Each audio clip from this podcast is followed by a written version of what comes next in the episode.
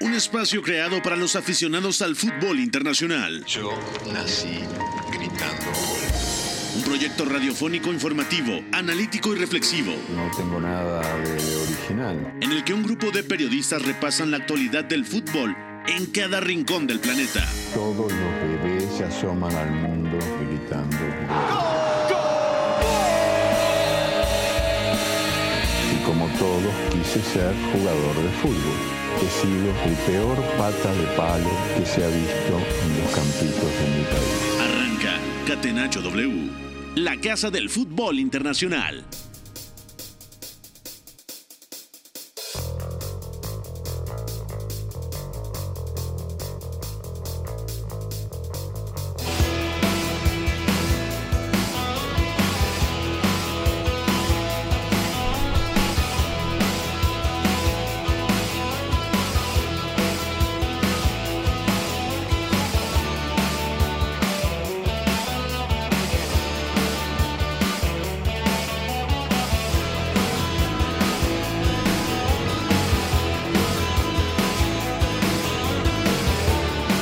Cuatro de la tarde con siete minutos. Bienvenidos a Catenacho W. Pónganse cómodos.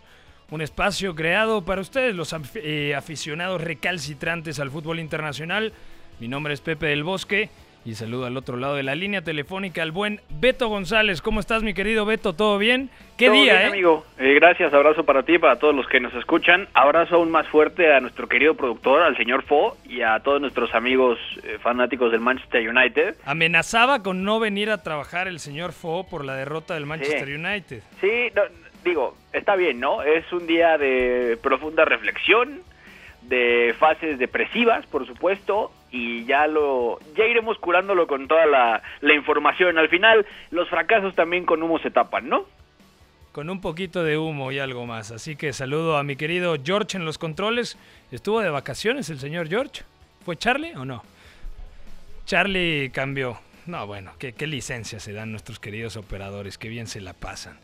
Y también a Fo, tú no lo puedes verlo, pero eh, se siente tan mal por la derrota del conjunto Red Devil que hoy ha plagiado a Freddy Krueger. Hoy viene con un look que podría ser el de Freddy Krueger tranquilamente. De hecho, entrando a la cabina me, esperaba como en pesadilla en la calle del infierno. O sea, me dio miedo, tenía dudas si entrar a la cabina, pero bueno, aquí estamos para hablar de lo más destacado. Así que mi querido Yoyi, arrancamos Catenacho W. Fútbol lo más fácil que hay. Messi se perfila, Lo de azul y blanco. Se la pasa a lo de azul y blanco. busca el quiebro, Y la meten en el arco rompe a su marcador de cara derecha, le pega a Messi. de la persona que arquero que no comió con nosotros ni tomó el nada. Tienes problemas, llama Leo. Gol, gol, gol, gol. Catenacho W, la casa del fútbol internacional. Más fácil posible. Bueno, tenemos noticias interesantes. Zinedine Zidane se despide del Real Madrid. Massimiliano Allegri va a la Juventus, o al menos eso es lo que apunta el infalible Fabrizio Romano. También Hakimi parece que será una de las prioridades del Paris Saint-Germain para reforzarse este verano. El marroquí que apenas llegó hace una temporada al Inter de Milán. Y el Inter de Milán, que preci- precisamente por eso se fue Antonio Conte, porque Antonio Conte le dijo, señora directiva, necesito refuerzos. Y la directiva le dijo, no habrá refuerzos. Y además hay que vender, porque necesitamos 80 millones de euros para solidificar el proyecto financiero del equipo. Bueno, mucho que platicar, así que vamos a arrancar con Zinedine Zidane que se va del Real Madrid. Beto González, ¿es una buena o mala noticia para el equipo blanco? Y es una buena o mala noticia para Zinedine Zidane. ¿Cómo lo puedes valorar esto? Mm, me parece que el que más pierde ahora mismo es el Real Madrid. Eh, Zinedine Zidane al final del día necesitaba parar otra vez, necesitaba Descanso, descanso, ¿no? por supuesto, y, y ya lo habíamos hablado, al final no hay aduanas como, como la del Santiago Bernabéu, ¿no? A nivel Bueno, de la ahora, exigencia, ahora no es el, el Santiago Bernabéu. Bueno, el Di Stéfano, ¿no? Que es en escala, pero básicamente re- representa lo mismo, ¿no? Es eh, su sala de prensa, su campo, su vestidor, todo, todo lo que es el Real Madrid en el conjunto necesitaba alguien que lo gestionara en el momento en el que subió Sidán del Castilla, en el momento en el que se va eh, Rafael Benítez, que además estaba dejando déficit, de- déficits de juego importantes en aquel final del 2015. Eh, y lo que tuvo que hacer lo hizo y lo hizo con nota, o sea, no, no puede reprocharle absolutamente nada, ¿no?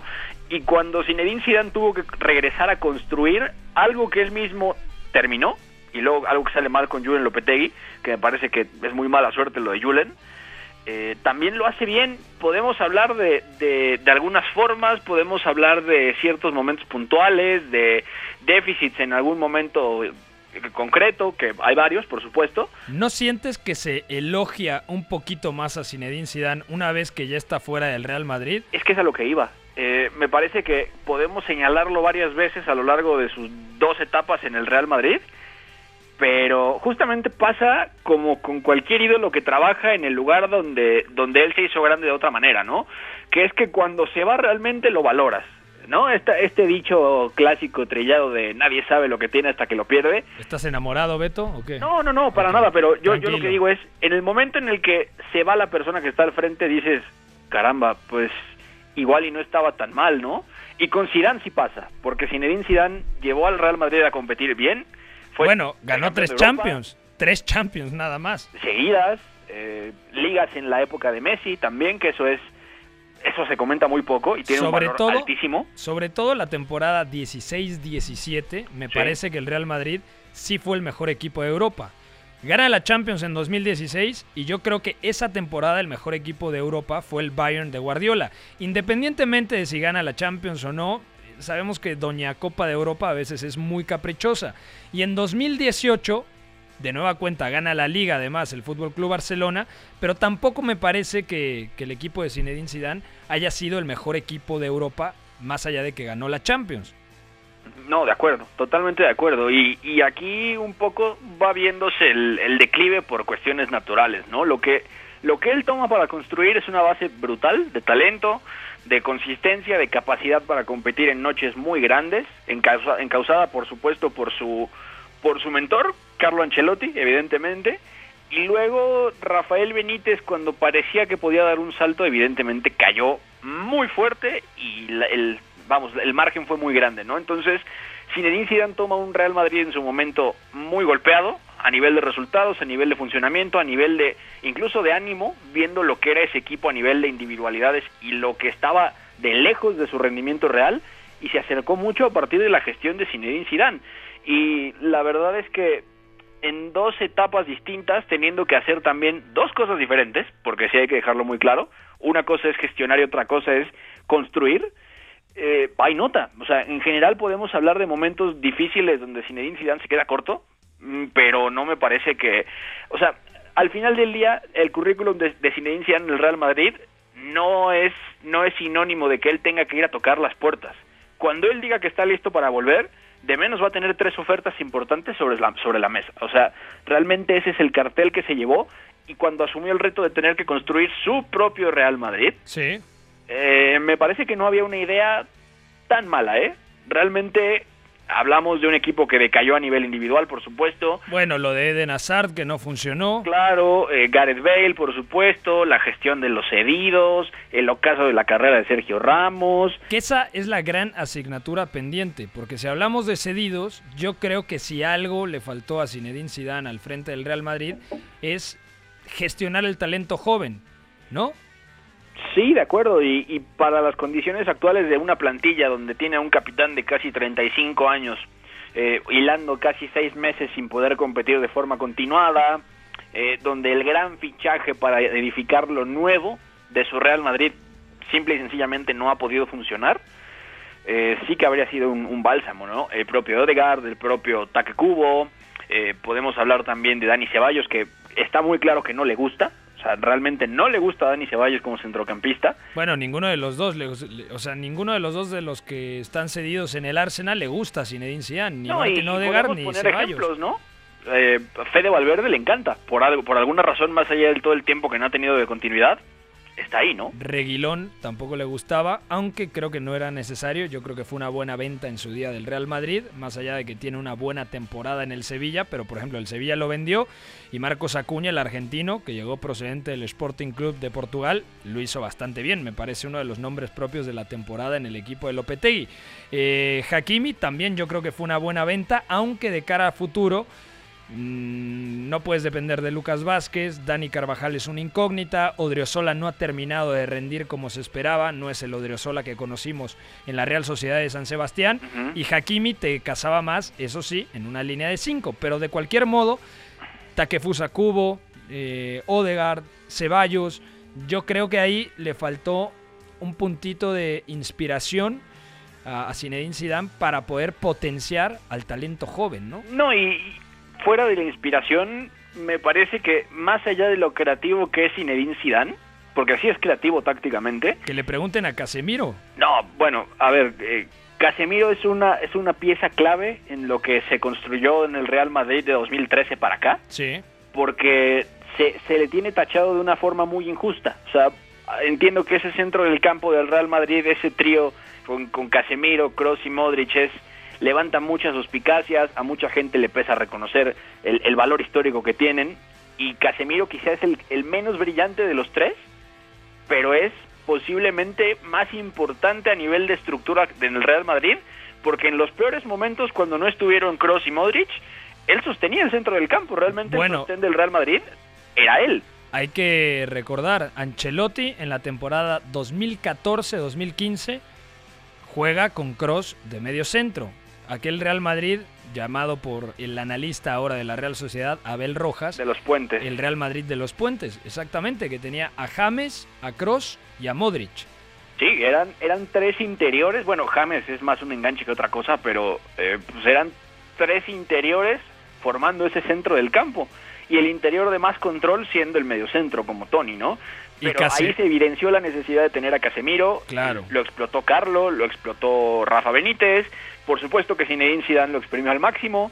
Y, no se diga Lopetegui, aunque por ahí me parece que el click no fue el mismo, ¿no? Entonces, es muy valioso esto, ¿no? Y al final del día también te habla mucho de lo que logró tácticamente Zinedine Zidane, pero sí te diría que así como Casemiro lo refleja muy bien, todo este todo esto bueno táctico que tuvo el Real Madrid, nombres como el de Hakimi a mí sí me dejan un asterisco importante porque quiere decir que el catálogo táctico de Zinedine Zidane no está tan maduro como el de otros entrenadores de élite. Es que hay que No recordar, que no sea creativo. pero ¿cuánto tiempo lleva dirigiendo en la élite Zinedine Zidane? Yo creo que no se le puede juzgar de la misma manera. Yo creo que Zinedine Zidane es un caso completamente atípico porque primera temporada como entrenador del Real Madrid, campeón de Champions. Luego se detona el triplete. Luego regresa y rescata una liga la temporada pasada. Y esta ya era una plantilla bastante mermada. Y aún así tiene mucho mérito que el Real Madrid haya llegado a la última fecha con posibilidades de ganar la liga. No, claro, de acuerdo, pero más allá de eso, a mí sí me parece que hay un debe importante de buscar planes alternativos que pudieran ser sostenibles, que no fueran correcciones puntuales, porque Sí. sabíamos siempre cómo podía salir el Real Madrid y luego venía un parche puntual, ¿no? Como en su momento en el primer en el primer tramo de Zinedine fue el rombo con Isco en la punta, como fue luego el doble pivote, como en casos de emergencia que eso lo compartieron mucho Zidane y Solari fue pasar a línea de tres como para asegurarnos de más cosas y luego equilibrar y luego ver qué podemos construir. Lo, lo repitieron un poquito ese patrón, pero Zinedine Zidane, por ejemplo, para darle cabida a gente como como Hakimi, no no estoy hablando de si le gustaba o no, sino solo para incluirlo. eh, ahí, por ejemplo, tenía que haber otro, otro matiz táctico, ¿no? Volver discurso a algunas soluciones que no necesariamente tenían que ser tan puntuales, ¿no? Esa línea de tres, los carrileros, tener dos pivotes, tres centrocampistas, lo que sea, ¿no? Pero a mí Zinedine Zidane, fuera de la creatividad que tiene como entrenador, de su intervencionismo, sí me parece que el reto que tiene una vez que vuelva a asumir un equipo de élite, que lo asumirá, no, es hacer no- un no equipo de duda. autor. ¿Cómo? Es hacer un equipo de autor. Y deja, y, claro, de autor, pero de autor también va a, va a significar que su catálogo táctico se amplíe. Y ese es el gran reto, ¿no? Zinedine Zidane gestionó una plantilla brutal, de, de una manera tremenda, luego la hace competir con un sello distintivo, que no completamente redondo si quieres, Sí. y si llega a llegar a, a Inglaterra después, si va, a- si asume otro equipo en España, que no creo, si va a Alemania, a Italia, lo que sea, el reto va a ser ese, ¿no? Yo soy Zinedine Zidane, este es mi plan y estas son mis soluciones, ¿no? Y por ahí las soluciones y también algunas partes del plan tendrán que ajustarse, ¿no? Pero lo asumirá. Zinedine Zidane pasará uno o dos años libre y después, mira, tres, cuatro ofertas importantes sobre la mesa, ¿no? De acuerdo. Eh, cambiamos de tema rápidamente, mi querido George. Vamos a la siguiente noticia.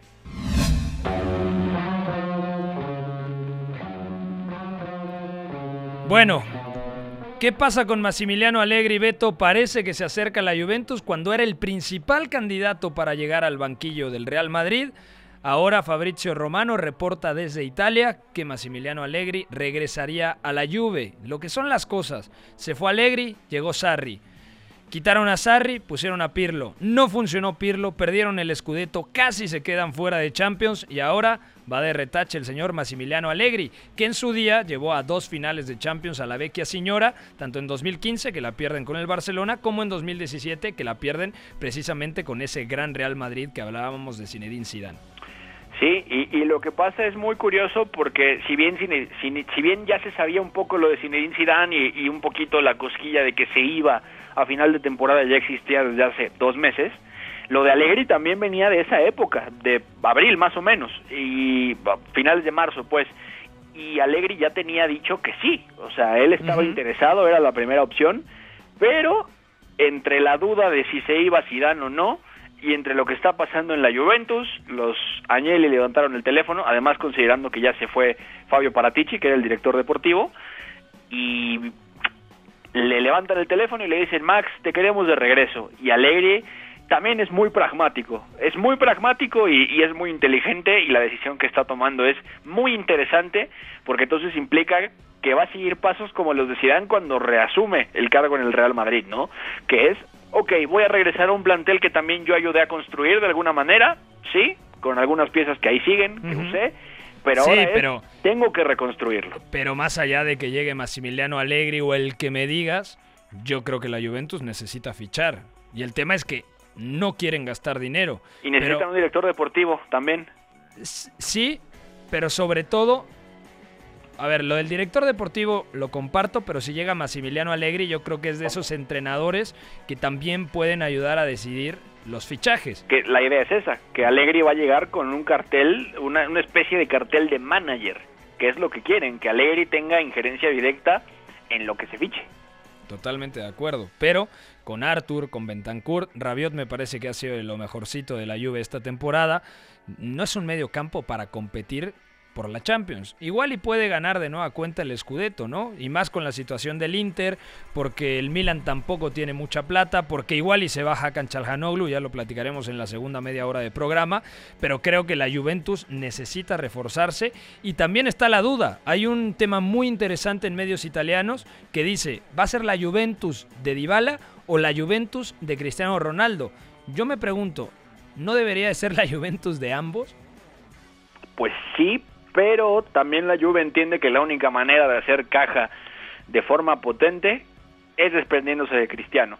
Lo difícil de esto es quién va a pagar cerca de 100 millones de euros, porque eso es lo que vale, en teoría, eh, por un jugador de 36 años, sea quien sea. Ese es un problema serio que la Juve tendría que haber pensado cuando decidió fichar a Cristiano. Así como otros clubes tuvieron que haber pensado, por ejemplo el Barcelona, cuando ficharon a Felipe Coutinho, a Ousmane Dembélé, o cuando el, el Paris Saint Germain, bueno, tiene menos problemas económicos, ¿no? Pero eh, cuando, cuando rompe todo y va por Neymar, ¿no? Esas cosas se piensan también, es, ok, te lo, lo traje para que juegue 3, 4 años, hay una visión a medio largo plazo, pero ¿qué va a pasar cuando yo tenga una crisis?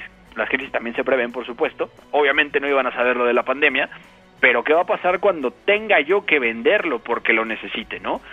No todos van a querer pagarlo cuando tenga 35, 36 años. Y ahí está la clave y ahí necesitan mucha mano firme en el negocio. De acuerdo. Vamos a ir a una pausa, señor Beto González. Al regresar, es que hoy tenemos demasiada información y además... Este cambio de entrenadores en los banquillos es una absoluta locura. Pensé que nos íbamos a quedar únicamente con los cambios y el efecto dominó que se produjo en la Bundesliga, pero ahora ya también la Serie A se suma, lo de Zinedine Zidane fuera del Real Madrid, bueno, lo del Barça con Ronald Koeman. Oh, Pensé que iba a ser una semana tranquila. Eh, le había dicho a mi novia, vamos a ver un par de películas, va a estar todo tranquilo. Sí, señor, ¿cómo no? ¿Cómo no? Imposible. Vamos a ir a una pausa, seguimos aquí en Catenacho W, repasando lo más destacado del fútbol internacional. Volvemos. Lo que para mí es el fútbol. Éramos todos muy amigos, nos gustaba jugar juntos la pasábamos bien reunidos, intentábamos hacerlo lo mejor posible, atacar mucho, mucho y luego recuperarla con la ilusión de volver a atacar. Hasta el Choco Bonito supo rendirse ante una estrategia invencible. Catenacho W, la casa del fútbol internacional.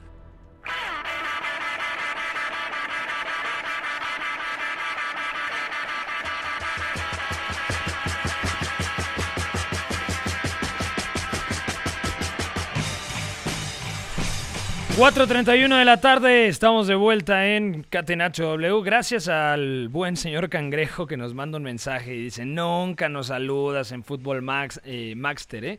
En Fútbol Master. Mi querido Cangrejo, relájese por favor. Viene final de Champions, le mandamos un fuerte abrazo. Tome no? aire, páselo muy bien y seguimos aquí analizando todo lo destacado del mundo del fútbol internacional. Vamos ahora con la siguiente noticia, por favor. Bueno, entendiendo que Antonio Conte ya no estará en el Inter de Milán, la directiva del equipo Nero Azzurro preguntó ya por Simone Inzaghi, actual entrenador de la Lazio. ¿Qué pasa con Simone Inzaghi? Bueno, el presidente de la Lazio, Lotito, dijo que iba a renovar Simone Inzaghi, pero al parecer el Inter de Milán se los quiere arrebatar. ¿Qué va a pasar en el desenlace de esta tétrica novela, mi querido Beto González? ¿A dónde va Simone Inzaghi? ¿Va al Inter? ¿Va, también se especulaba con algún equipo de Francia? ¿Se queda en la Lazio? Pero yo creo que si te ofrece el vigente campeón, independientemente de que tengas que vender futbolistas para recaudar 80 millones de euros, está cantado, ¿no? Hay que ir sí o sí al Inter de Milán. De acuerdo, y la pregunta, Pepe, ya no es qué va a pasar, sino qué está pasando. Eh, Simón Inzaghi ha dejado la Lazio ya hace tres horas y sí va a firmar como entrenador del Inter y lo que va a seguir es que Allegri también firme con la Juventus y ojo con esto porque también lo decía Fabrizio Romano hace tres horas Luciano Spalletti va a tomar la dirección técnica del Napoli lo que nos deja Antonio Conte Esa es una buena noticia, ¿eh? La de Spalletti como... muy bien Va, Muy bien. va como entrenador del Napoli, eso me, me encanta, me encanta. No, a mí también, de acuerdo. De, de hecho, antes de Conte, si algo tuvo el Inter es que pudo recuperar algo de identidad gracias a Luciano Spalletti. Luego se queda corto compitiendo en algunas cosas, la plantilla no era la misma, tal, ¿no? Pero eh, Luciano Spalletti sigue vigente. Y Luciano Spalletti también ha dejado noches de Champions bastante interesantes. Entonces, eh, Simone Inzaghi ya lo tiene hecho con el Inter, va a ser el nuevo entrenador de los Nerazzurri, va a firmar su contrato en las próximas horas, por dos años, y esto nos deja a Antonio Conte a punto de decidir a dónde va.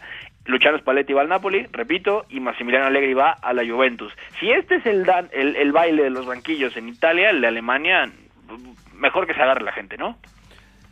Mira, lo de Spalletti no lo había visto hasta ahora que lo comentas, pero ya está prácticamente hecho, ¿no? Sí, todos ya lo tienen prácticamente hecho. En, en las próximas horas, si no es que mañana, de aquí, ya está hecho todo. Spalletti, último equipo que dirigió, la Roma, ¿no? Si no mal recuerdo. Porque estuvo en dos etapas. No, miento, el Inter, de Inter. Milán. Después de la Roma, porque estuvo también en Rusia en el Zenit. De la Roma va a San Petersburgo al Zenit, luego en la Roma y luego en el Inter de Milán está dos temporadas. De hecho, antes de Antonio Conte. Y justamente ahí es donde, donde descubrimos el boom de, Mateo Politano, que era prácticamente su hijo jugando en, en derecha en el 4-2-3-1. ¿Esto le beneficia a Irving el Chucky Lozano o no? Eh, bueno, ¿O es un volado? es un volado porque lo que se encontró Spalletti con Politano en el Inter no necesariamente va a ser lo que vea en el Napoli y es una plantilla muy distinta que si me apuras es mucho más rica que la que tuvo el Inter cuando él estaba en el Giuseppe Meazza. Entonces, para mí es un 50-50, entendiendo que Chucky y Politano son mejores jugadores que cuando, cuando llegaron, ¿no? Y eso es mano de Gatuso. Sí, yo creo que incluso podrían ser compatibles. En algún momento, no sé si utilice línea de 3, línea de 4, pero yo creo que Politano podría jugar también en ciertos contextos al lado del Chucky Lozano. Y, pero hay que ver si se mantiene Piotr Zielinski, si se mantiene Dries Mertens, porque yo a Politano siempre lo he visto también con alma de, de enganche. O sea, yo creo que puede recibir entre líneas, algo que le cuesta mucho más trabajo al mexicano, ¿no? Sí, de acuerdo. Al final abre la, abre la puerta, ¿no? Y con lo que ha mejorado Politano jugando por dentro, eh, siendo más consistente cuando, cuando pasa, cuando recibe, cuando va a tomar decisiones, cómo usa su cuerpo. Más jugador de recibir al pie. Eh, si queremos ponerlo al nivel de, o compararlo con alguien, me parece más como comparte perfil con Domenico Berardi, pero Domenico Berardi no tiene el cambio de ritmo que sí tiene Politano, sin que el de Politano sea tan diferencial, ¿no? De acuerdo, totalmente de acuerdo. Y hablando de lo de Simone Inzaghi al Inter de Milán, a mí me cuadraría porque la Lazio como juega, normalmente línea de 5, tiene dos carrileros muy útiles, sobre todo Lazzari, eh, también los tres del centro del campo, los dos interiores, como lo tenía Antonio Conte en el Inter, con Eriksen y con Nicolò Varela, y del lado de la Lazio estaba eh, Luis Alberto, el español, y Sergei Milinkovic-Savic, el balcánico, el serbio, y dos atacantes, ¿no? Del lado Nero Azzurro, Lautaro y Lukaku, y eh, Chiro Immobile y Joaquín Correa, el tucumano, del lado de la Lazio. Entonces yo creo que si hay cierto paralelismo entre lo de Simone Inzaghi y lo de Antonio Conte. No son idénticos ni mucho menos, pero comparten esquema y también los dos son de eh, verticalizar bastante sus ataques. Además, Stefan de Vrij, el neerlandés, antes de estar en el Inter, estuvo en la Lazio. ¿Y quién dirigía a esa Lazio? Precisamente el propio. Simone. Exactamente. Entonces yo creo que está cantado. Sería un muy buen negocio, ¿no?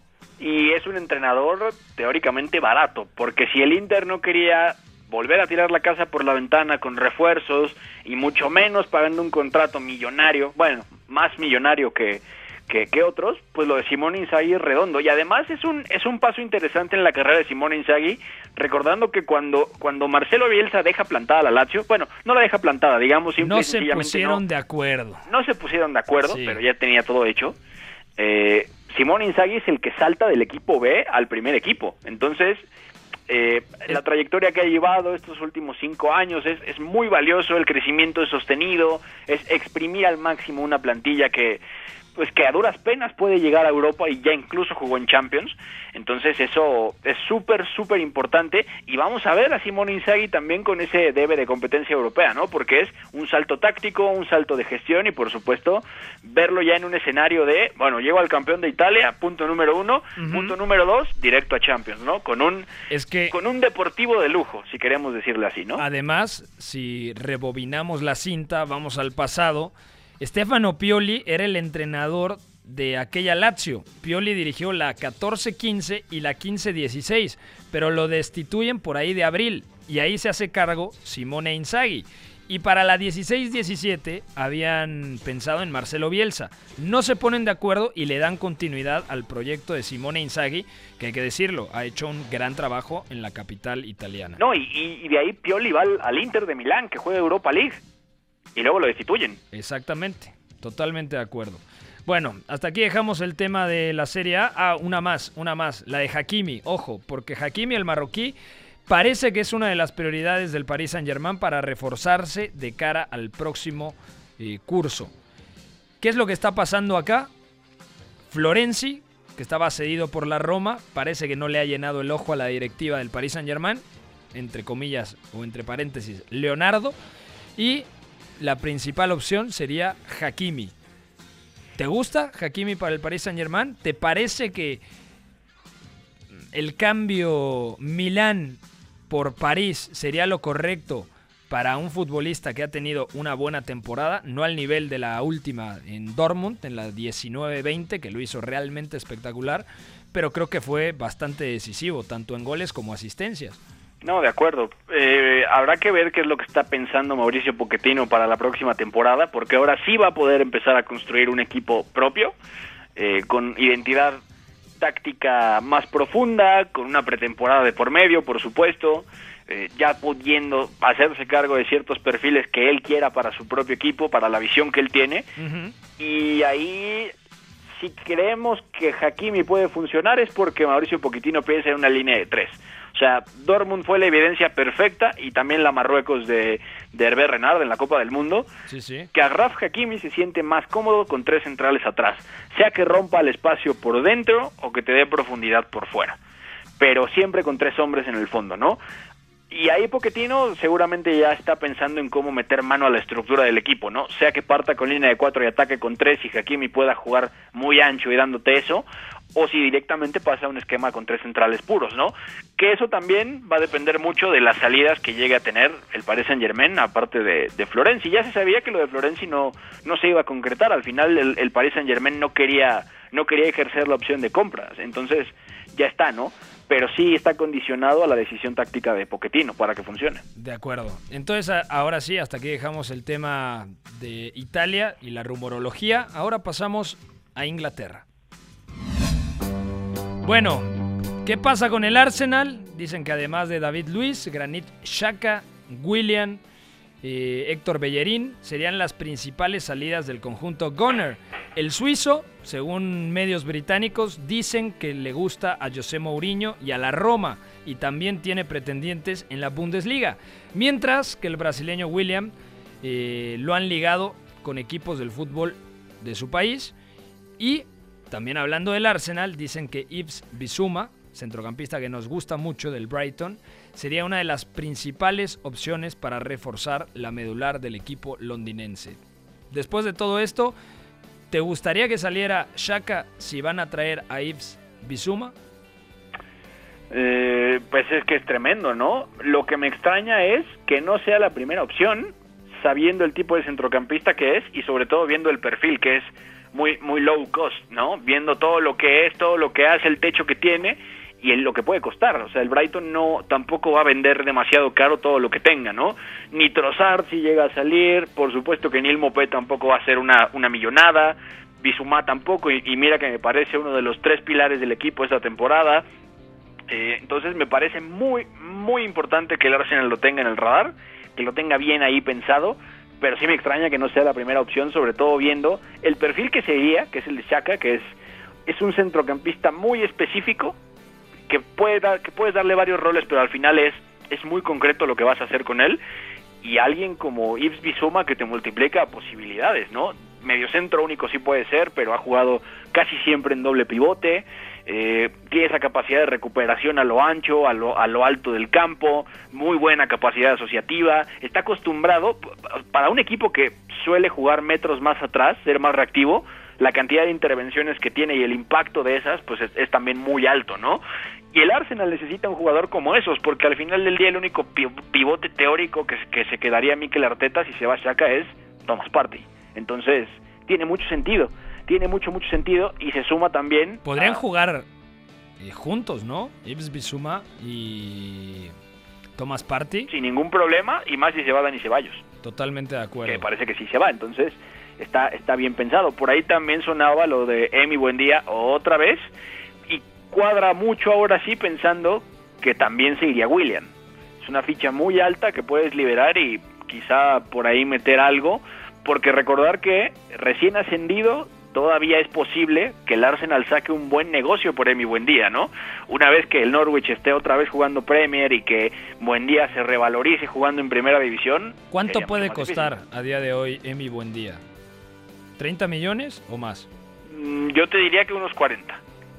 Es que ahí es donde me genera duda. Porque el Arsenal quiere fichar a muy bajo costo. Vale Es- 22 millones de euros. Bueno, según Transfer Market. según. Transfer Market. Es una referencia, pero seguramente el, el Norwich pediría el doble. El tema acá es, eh, Emi Buendía llega para ser titular en lugar de quién. Bueno, Yo a, creo a que- llega a ocupar el lugar de William. ¿no? O sea, A- como suplente. cromo por cromo, ¿no? Emil Smith Rowe, titular. Nicolás Pepe, yo creo que titular. Eh, Bukayo Saka, titular. Entonces Sí. ahí tienes, eh, ahí completas la línea de me- media puntas pensando que Aubameyang va a jugar arriba. Te queda alguna alternativa en el banquillo y yo creo que Emi Buendía eh, presionando para ganarse el puesto de titular sería una buena movida. Y Sobre además Nicolás Pepe. sobre Nicol o cualquiera, ¿no? De, en las dos bandas, sobre todo en la derecha, ¿no? Sobre todo en la banda derecha sí puede ser, sí, de acuerdo. Y, y ahí también nos queda pendiente el tema del mediapunta, porque eh, seguramente trabajarán por conservar a Martín Odegaard otro año, Mm, pero es complicado porque sin Zinedine Zidane también el Real Madrid puede cambiar de parecer y no sabemos quién vaya a llegar. Recordando también que una vez que lo de Allegri ha retumbado fuerte, Sí. pues entonces no es no está claro que vayan a, a- a decidir que, que Raúl suba, o Xavi Alonso, que recién consiguió el, ascenso a segunda, ojo. Entonces, mm, se, se, complica el panorama para el Arsenal justamente por lo que hemos platicado mucho, que es el problema de construir algo o tratar de construir algo a partir de sesiones, no de un patrimonio propio, ¿no? De acuerdo. Además, los números de mi buen día son alentadores. 15 anotaciones y 17 asistencias en Championship esta temporada. O sea, 32 goles producidos en 40 partidos. Sí, de acuerdo. ¿No? Y además en un, en un Norwich que, que se ha balanceado mucho mejor. O sea, que, que ha terminado de cuajar mejores actuaciones también gracias a sus centrales, como Grant Hanley, que es el capitán y que ya también jugó en Premier hace, hace dos temporadas y por supuesto lo de Todd Cantwell, eh, Timo Pukki estaba por ahí también, eh, Adam Aida, que es irlandés y también es un delantero muy potente en ese sentido, y por supuesto lo de Mi Buen Día, ¿no? que tiene mucho que ver. Ah, y, además en ese, en ese centro del campo, en ese 4-2-3-1 de, de, Daniel Farke, eh, también jugaba Oliver Skip, que es uno de mis centrocampistas sub de, Inglaterra favoritos, canterano del Tottenham, que también tuvo minutos con Pochettino y, y Mourinho en el Tottenham. De acuerdo. Mira, hay una noticia interesante. Ahora sí, mi George. Vamos a cambiar. Cambiamos de noticia, mi Yogi. Ahí está. está enamorado el señor George. Ahí, ahora sí, cambiamos de noticia. Muchas gracias. Bueno, de acuerdo a TV3, eh, en Cataluña, el Barcelona le, eh, le, habría dado un contrato de 10 años a Lionel Messi, el cual estaría dividido en tres fases. Repito, es mera especulación, esto es de TV3, y dice que la primera abarcaría dos temporadas como futbolista. La segunda seguiría vinculado como embajador del club en una hipotética aventura con un equipo de la MLS. Y la tercera es que se integraría en el área deportiva de la institución Blaugrana. ¿Te suena? ¿Te suena Messi como directivo del Barça? ¿Me crees que yo a Messi no lo veo ligado al fútbol una vez que se retire? Yo creo que sí, pero como entrenador de jovencitos. De hecho, en alguna en alguna entrevista dijo Messi que le gustaría más dirigir a jóvenes que dirigir a cromos de primer equipo. Entrenar niños, sí, sí, sí. Y alguna vez también Domenech Torrent, cuando lo entrevistaron para el diario Le, eh, dijo algo parecido. Cuando, cuando habló de todo lo que podía hacer Messi, dijo que él, que él lo, lo veía con un toque especial como para para entrenar, para formar gente, ¿no? Para formar niños. Pero eh, justamente me refería a esto. Yo a Messi ligado al fútbol profesional no lo veo. Entonces me parece que él va a estar mucho más cómodo por su personalidad, por lo que ha mostrado al paso del tiempo, eh, alejado de los grandes reflectores como tal, ¿no? Y quizá eso, eso es lo mejor para él, sobre todo viendo que va a tomarle tiempo terminar de prepararse como entrenador, ¿sí? Y quizá en sus últimos años de carrera lo, lo complemente, ¿no? Lo que le quede por jugar, lo que le quede también pues, de sus cursos, que seguramente empezará a hacerlos, y entonces en la estructura, ¿no? ¿Y quién mejor que él? Además, imagínate lo que sería simbólicamente que te entrene, el que para muchos es el mejor jugador de todos los tiempos, que además es un ícono, que es el gran histórico del club. Es, o sea, la, la masía se revaloriza en automático. Es que imagínate, ah, ¿quién entrena al cadete B? Ah, bueno, un tal Lionel Messi. Ah, Messi me suena, ¿no? El mejor futbolista de la historia con, respeto para Cristiano, Pelé, Maradona. Claro, claro. Bueno, uno de los mejores futbolistas de la historia. Yo creo que Messi se siente muy cómodo. Este rumor me suena interesante, ¿sabes por qué? Porque creo que Messi se siente muy cómodo en Barcelona. Creo que sí va a haber una etapa en la que Messi va a ir a Nueva York o a Miami o a Los Ángeles a todavía eh, ampliar su cuenta bancaria pero luego va a regresar a Barcelona, porque Messi más que rosarino, más que argentino, creo yo. Es catalán. Y más que catalán, es un bicho raro de Barcelona. Messi se siente muy cómodo en Barcelona. Sus hijos nacieron en Barcelona. Antonella, su mujer, vive feliz en Barcelona. Entonces, yo sí veo a, Messi dirigiendo a chicos sub 13 en, el Fútbol Club Barcelona. Y alguno de sus hijos, te lo firmo, va a debutar en el Barcelona. Mateo, quizá. va a pasar, va a pasar. No, y, aparte hay un tema eh, muy, muy interesante. Este tipo de contratos lo ofrecen clubes de primera línea y que sobre todo tienen la capacidad de formar a sus propios jugadores. Si no, mm, el antecedente más reciente, eh, sin, sin miedo a equivocarme, es Dusan Tadic en el Ajax. porque él llega y todo y se le ofrece una renovación de contrato hasta 2026, si no recuerdo mal. Sí. Y justamente la parte de jugador terminaba en 2023.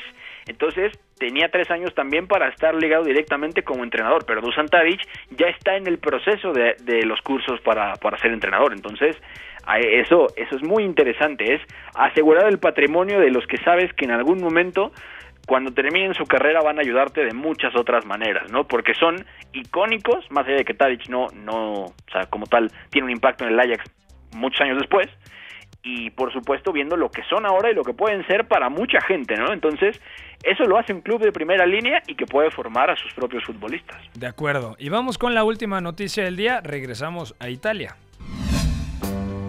Porque el Milan tiene como prioridad cerrar el fichaje de Fikayo Tomori, quien estaría feliz de quedarse en Lombardía. El Chelsea, propietario de la ficha de Tomori, no aceptará menos de 28 millones de euros por la opción de compra.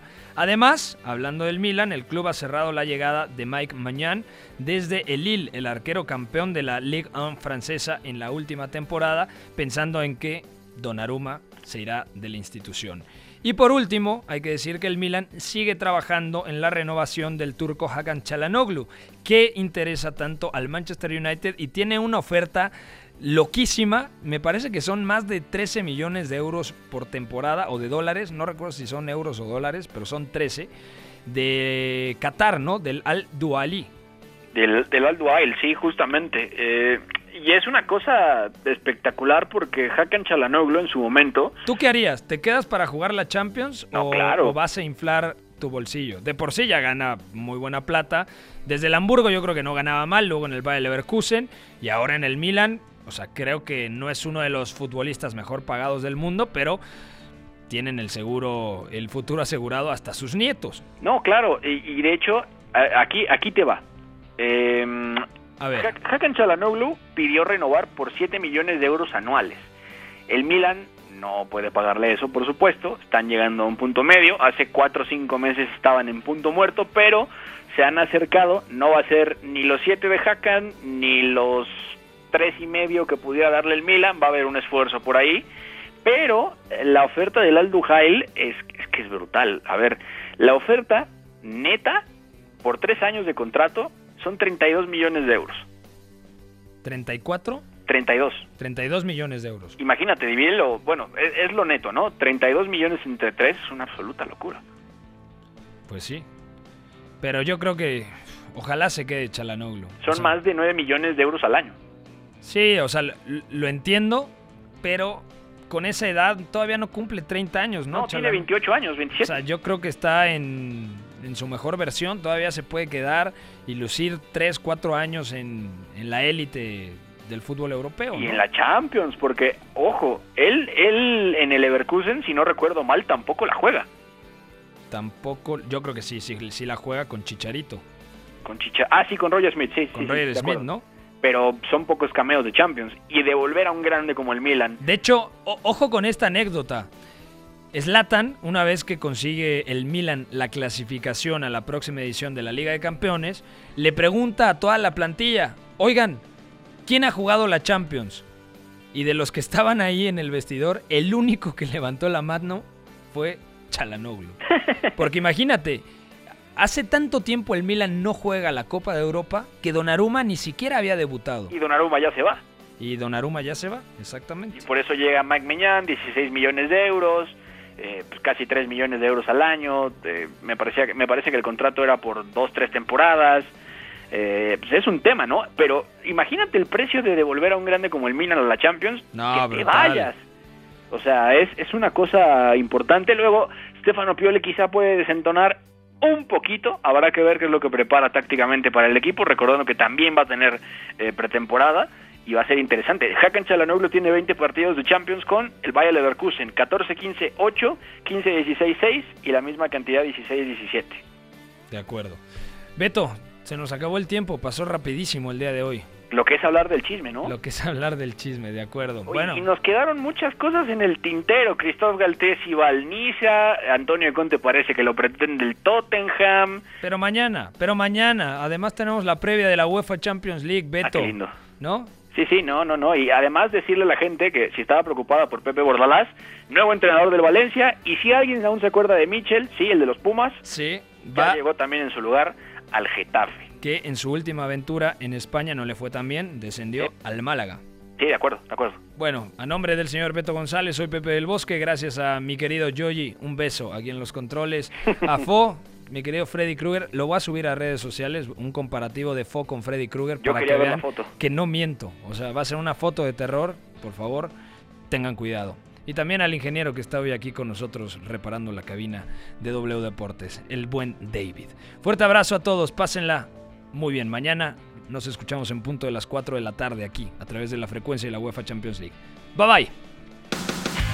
Hay una relación entre la práctica del cuerpo que se expresa en las manos y el cerebro, pero el fútbol ha suprimido esto. De modo que se trata fascinantemente de un ejercicio que nos devuelve en el tiempo a lo que fuimos en el origen, pero también una vez que nos aficionamos a este juego, nos regresa a la infancia, al niño que fuimos. Gracias por sintonizar Catenacho W. Entonces el fútbol es en ese sentido una maquinaria para regresar en el tiempo en un doble sentido. Por W Deportes, la frecuencia del fútbol internacional.